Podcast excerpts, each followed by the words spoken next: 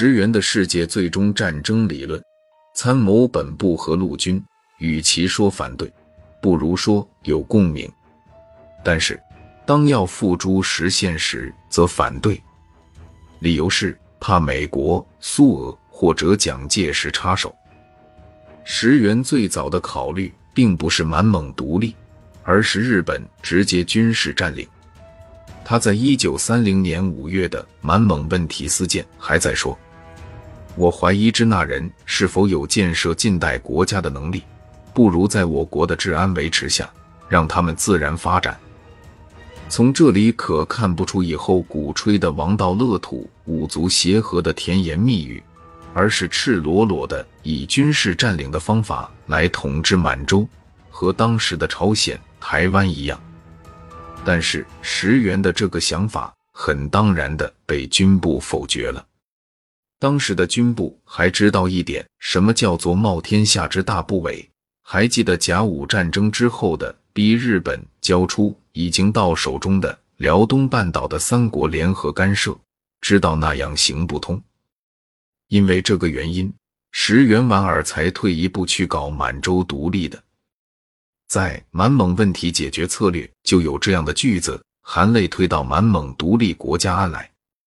在关东军内部一直流传着一种说法：石原的脑力，板垣的武力。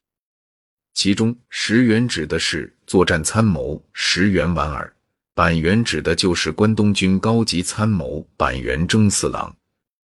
在武汉。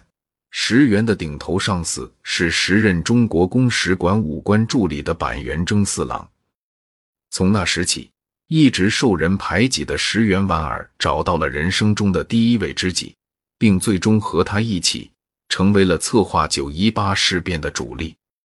真正让石原和板垣走到一起的，是他们两个高度膨胀的军事野心和政治狂热。一九二九年七月。当时还是中佐的石原莞尔向关东军的参谋们首次发表了他的最终战争论和满洲土地无主论，宣扬要用武力占领满蒙。听到这个言论的板垣十分赞同，回奉天后立即找来石原莞尔，两个臭味相投的家伙迅速凑成了一伙。几个有着相同野心的军官：石原莞尔中佐、板垣征四郎大佐。花谷正少佐和金田新太郎大尉等，逐渐形成了一个地下组织，每星期都聚会一到两次，专门研究如何侵略和统治满洲的问题。